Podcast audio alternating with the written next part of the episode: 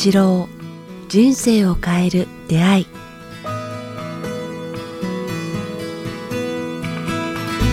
いつも番組を聞いていただきえーありがとうございます。えーこのポッドキャスト「人生を変える出会い」ではえー番組のえー継続のためにえーサポーター制度をえー始めました。えー北川先生一言お願いします。はい、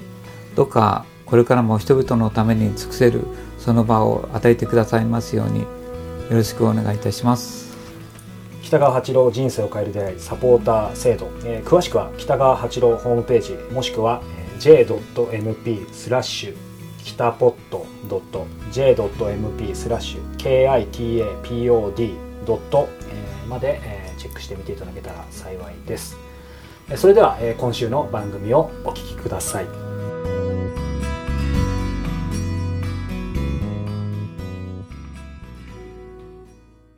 こんにちは早川洋平です。北川八郎人生を変える出会い。北川先生今日もよろしくお願いします。よろしくお願いします。さあ今日はですねえーリスナーの方から、えー質問をいただいています、えー少し前の、えー回について第131回「本当の自己投資とは?」の回で、えー仕事よりも大切なことがあるという聖書に出てくる姉妹の話に衝撃を受けました。私は完全に姉タイプの人間だからですえー夏休み、えー子供と過ごす時間が増えると四六時中遊んで遊んでと言われます。親としては水遊びやプールなど遊びに連れて行ったりはするのですが家に帰ってからもずっと遊んでと言われると、えー自分の時間が全く持てない気がしてついイライラしてしまいます。子供と過ごす時間はあっという間大変なのは今だけよとよく言われるのですが2人の子供を合わせてかれこれ10年くらい子育てをしていますがまだまだ終わりは見えてきません。今一番大切な、ことが子供と過ごすことだとしたら自分の時間を我慢して、え子供と遊んであげないと将来後悔するのでしょうか。それとも自分のやりたいことを我慢して目の前の育児という仕事を義務感で続ける方が良くないことなのでしょうか。と言っても育児放棄するわけにはいきませんが。点々点。自分にとって本当に大切なことはどうすれば分かるのでしょうか。アドバイスをいただけたら嬉しいです。ということです。そうですね。あの131回の時の話をちょっと蒸し返すとね、あのもう一度言うとキリスト多分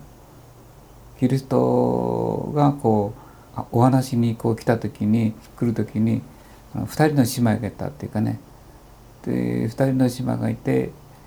お姉さんはキリストと一緒に来るお弟子さんたちとか前の人々のために一生懸命テーブルをきれいにしたり掃除したりおいしいもの作ったり食事の用意したりとか食べるもの用意したりとか。でまあで妹さんも一緒にするんだけどキリストが来た途端まだできてないのにあの妹はパッとキリストのそばにいて左に抱きつしがみついてキリストの話一生懸命聞いてる。私はもうそれをとあの下からなんか眺めてもっといっぱい仕事があるのでなんか炊事したりとか、もうイライライライラしながらあのなぜしあの妹は逃げてしまうんだっていうかね、一体キリストにどちらがはい。あの大切なのかって聞いたっていう話でまあキリストは妹の方をにこう見習い見習いなさいって言ったっていうかね、こう多分僕も同じなんだけどはい。こう仕事とか残業とか、まあ、お金儲けとか人生にはあーそういうことよりも本当にその時にししか出会えない大事なことこの人生にでしかはいこの人生でこの時しか出会えないというようなことが自分の向上につながるようなことの時間をこう大事にした方がいい。僕のセミナーでよくあるよね「えー忙しかったからあの、まあ、次回が必ず行きますから」とか言ってまた次回またちょっと残業が入りましたとかまた出張が入りましたからとか何か入りましたとか言って結局その人はこういつも仕事を仕事を稼ぐことがもう第一えーと言ってこう聞きに来ない人っていうかね、やっぱその代わり愚痴と文句と不平と生き様が狂ってしまってどっかで病気したり何か失ったり顔がギスギスしたりとか、はい。イライラしたりっていうのは取れないっていうかね、やうん。っぱり生きるっていうのは何かって言ったら心の生き方を、ね、気づきをたくさん求めてはい。なんか安らぎが得る得るために仕事するんだから安らぎを得るということの心を整えるうん。ということのチャンスの方が大事やと思うよね。そうですね、ちょっと言葉がなんか今浮かんでこないけれども。うん、早川君はどう思いやでもそうですねやっぱりその目的と手段を間違えちゃいけないというか、まあ、この方のねあのようなことって多かれ少なかれも僕も子育て子供いるんであれですけどやっぱり考えますよねそのなんだろうな、まあ、僕は基本的にまさにこの子供と過ごす時間あっという間っていうのを常に思ってて、まあ、外からどう映ってるか分かんないですけど仕事よりも取ってるつもりなんですけど。まあ、でもさっきの先生の話を僕なりに解釈させていただく。だからなんかいいい意味でというか合ってるか分かんないですけどなんかだからケースバイケースなんじゃないかな。その時その時できちんと本質的なベストな選択をしていやいやそうじゃないと思うよ。本質的にじ生きるっていうことはあ安らぎや健喜びやはい。愛情ををこういかに人生の中に積み重ねていくかということとその時間をたくさん持てるかということのためにうんあの働くのであってこうあなんか収入が増えてゆっくりし始めるとそういう時間がたくさん持てるからイライライライライラしてたら仕事も減ってくるしあの仕事もあなんかね荒っぽくなるしあ。それからあなんか対人関係も悪くなるからまた仕事余分な仕事が増えていくっていうかね。結局人生から安らぎとか平和感とか不思議な喜びとかいい時間がどんどんどんどん少なくなっていくんよ。すみません僕の今、えー、と伝え方が先生伝わってなかったと思うんですけど僕としてはもちろんその仕事よりもこの子供との時間っていうのを僕がもし、えーと僕なりだったら間違いなく取るんですけどこの方の場合またその何をもってして仕事か、えー子育てかってありますけど子育てで忙しくてでも自分の時間持てない気がしてでも子供と過ごす時間あっという間どうしたらいいっていうその葛藤、うんうん。そこはどう解釈すればいいあのかな。そこはねやっぱあのちやっぱ小さい時から自分中心に生きてきたっていうか、自分だけに価値観を置いてきたんよでも生きるということは人と共に過ごす時間がいかに楽しいことか楽しいかっていうことにつき尽きてくるっていうかね、はい。だからそういう意味ではあ相手が大人であろうと子供であろうとこう愛しいとか大好きとかあす素敵なあああ生き方の感覚とかいうものを育てるのがあ生きる基本にないと、はい。やっぱりあの仕事だけだったらきっとうまくいかないしイライラすると思うよね。だからあもうちょっとだけは話外れるけれども、はい。この間からもうやっぱ50代60代までこうブスッと生きてる人がいるんよね。あのまあ、男性が多いんだけれども、まあ、女性でもいると思うけどもほとんどそういう人たちは幼少期にの愛情不足だよね。うん。お母さんとかお母さんお父さんからこうなんかあの言われてるよもううるさいとか私の時間が取られるとか私も人間だから一人にしてよとか、うん。こうなんかその人と過ごす時間よりもおなんか自分のなんかやりたいことを中心に持ち込んで人生に仕事っていうやってしまうからそういう人たちに育てられた人たちは50代60代になってもまあなんかブスッとした愛情不足ないいかいいかにもイライライライラしてるっていうかねだからだから遊んで遊んでって言われて一生懸命遊んでるあげてるってこの人言ってるけど多分その時に足りてないんやと思うわ。あ子供が。うん。だからまた遊んでっていうってことですよね。うんうん目は目は子供に向けてないと思う、はい。他のことしながら時々うん。パッと、ああのパッと向けて「はいはいはい」とか言ってって言うとなんかすごいおろそかになってるんじゃないかな自分の心はそっちに行って仕事と一緒ねそっちに行ってるんよね仕事となんか、うん、それはすごいあのぼ僕もあの耳痛いです。やっぱそういうのって子供って一番ちゃんと分かってますよね、お父さん目見てないやんっていうか 他の見ながら手だけ手だけあげるよみたいな感じで。それは形じゃないんですよね、うん。どっか連れてったからいいだろうとか、うん。一日今日一緒にいたからいいだろうってことじゃないんですよね。少しだからどっかに行くよりもしっかりこう目を見たりこうそばにいたり話聞いてあげたり頬ずりしてあげたり目を見て過ごしてそばにいてくれるだけでいいよね、うん。なんかその時間人生時間だけでも愛情っていうかね我慢ではないっていうかね、うん。大変なの今だけよって言ってるけどもわずか10年ぐらいないね。うん。巣のつく時代。ですよね。うんうん。あっという間ですよねあ本当に、まあこの人にとってはもう大事な10年間と思うだろうけどももうその10年間で相手の人格人生が決まってしまうくらい人はあの愛情不足だとほとんどブスーッと生きてる、うん、福岡版で言えばブスクラまんじゅうって言うんやけどね、はい、だから人が苦手対人関係が苦手がブスーッときて送りっぽいという人はほとんど幼少期のお母さんがお父さんから愛情をもらってない人やね。うん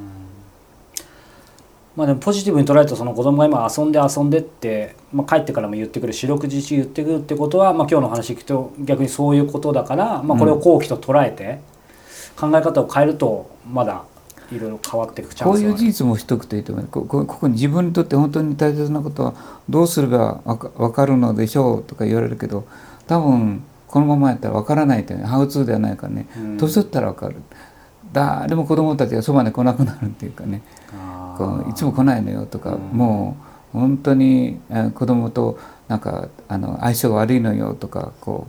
うなんか子供が6070になっても逃げてくる、はい、もう仕方なく義務感でやってくる。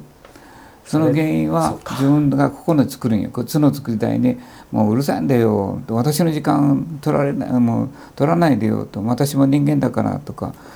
自分の愛情よりも個人の自分のしたいこと自分中心に生きてしまうっていうのはやがてツケが来る。必ず、うんうん、だからどうすれば分かるでしょう。あなたが6070になった時に分かりますよ、うん、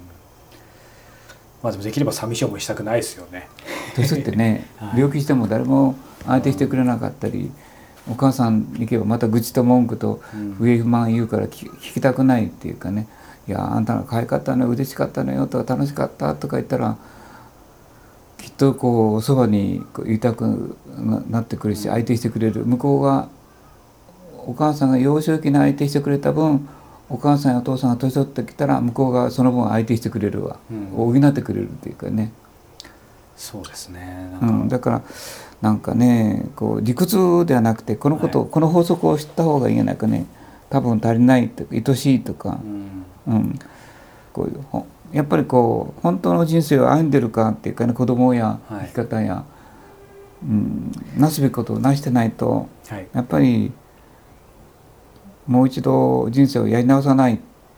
といけなくなってしまうっていうかね。ね。なんかこの方の質問読んでながら僕は子供と過ごす時間あっという間大変なのは今だけよと思って常に実践してるつもりだったんですけど、まあ、やっぱちょっと反省ですね、うん、本当にできてるかっていうと、まあ、僕僕も同じことを言う、うん、僕も大したことはないけどやっぱ気が付いたら本当の自分の人生を歩んでるかなんか中途半端に自分の快楽やりたいことだけやって、うん、なんか自分のために生きてないかこうなすべきことを怠ってきたらそのツケは必ずやってくるから、もうちょっとでいいからあの子供たちに。あの愛情をやってほしいな。仕事よりも気づきとなんか目覚めを増やすチャンスをやっぱなんかたくさんそちらを選ぶべきやと思うね僕は。スティーブ・ジョブズのねあの亡くなる前の言葉じゃないですけど、最後持っていけるもんってね、うん、別にお金とか地位とかなんとかホルダーじゃないですもんね。あの人投げてたよね、うん、なんかこう50まで自分は何してきたんだ。金儲けた事業の拡大とうん、本当に自分がしたことが人に安らぎをもたらしたのか、うん、で今人生が終わる音が聞こえるとかなんか病院の中で言ってたけども。ね、最後に残るその、ね、ものというか充足感ってやっぱちきっと別のものですよね。ちょっとでいいからなんか子供のためや人のため、うん、なんか本当にこうこの生をもらった意味を本当の人生をちょっとでいいから歩んでみるって気づきがあればなんかいいかなちょっとちょっと変わってきたけどね。いやでも先生おっしゃる通り本当にまあ、今回ねその生き方とか捉え方子供との接し方って話ですけど先生がおっしゃってそのちょっとちょっとっておっしゃってますけど本当にその食べ物とか健康の話も多分そうだと思うんですけど本当にちょっとの日々の選択のね違いがすごい大きな違いを将来生むってことですよね。うん、これがねでも言いたい、まあ、はっきり言いたいのはこの時期の愛情がその人の子供たちの人生にものすごく影響を与えるっていうことをあの思った以上にこれはすごい影響を与えるってこと説得力ありますね。うん、あのしとった方がいいね。はい、あの50代60代でうまくいかない人もいてみると、あやっぱりそのこの幼少期の愛情不足っていうのはものすごく大きいね。その親自体も、ね、そういう子供に接してもらえないですしその子供自体も50代60になったらそういうふうになっちゃうってことだから、うん。ずっとそのサイクルに入っちゃうってことです。なんか若い人そのことに気づいた方がいいと思うよね、はい。こうそのツケはものすごく大きいな。もうあなたが持っている以上に人生の後半にやってきますよ。特に親子関係の場合ね、ちょっと僕も反省したいと思います。さあ、えーこの番組では皆様からのご質問ご感想を募集しております。詳しくは北川八郎ホームページもしくは北川アットマーク KIQ アルファベットの Q tas.jp までお寄せください。えーさあそして、えー番組の冒頭でもお伝えしていると思いますが、えー7月から始めた、えこの番組、え継続発展のためのサポーター制度本当に毎月皆様の、えご支援のおかげで、え今回も、え無事に制作お届けすることができました本当にありがとうございます。この場を借りてお礼申し上げたいと思います、え今後皆様に、えこの番組をお届けするべく、え北川先生と、え番組を、え作っていきたいと思いますので引き続き、えご支援、賜りましたら幸いです。ということで、え先生今日もどうもありがとうございました。ありがとうございました。